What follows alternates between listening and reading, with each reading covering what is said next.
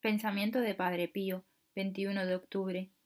Procura no inquietar tu alma ante el triste espectáculo de la injusticia humana, que tiene también un valor en la economía de las cosas. Sobre esta injusticia verás un día el triunfo definitivo de la justicia de Dios.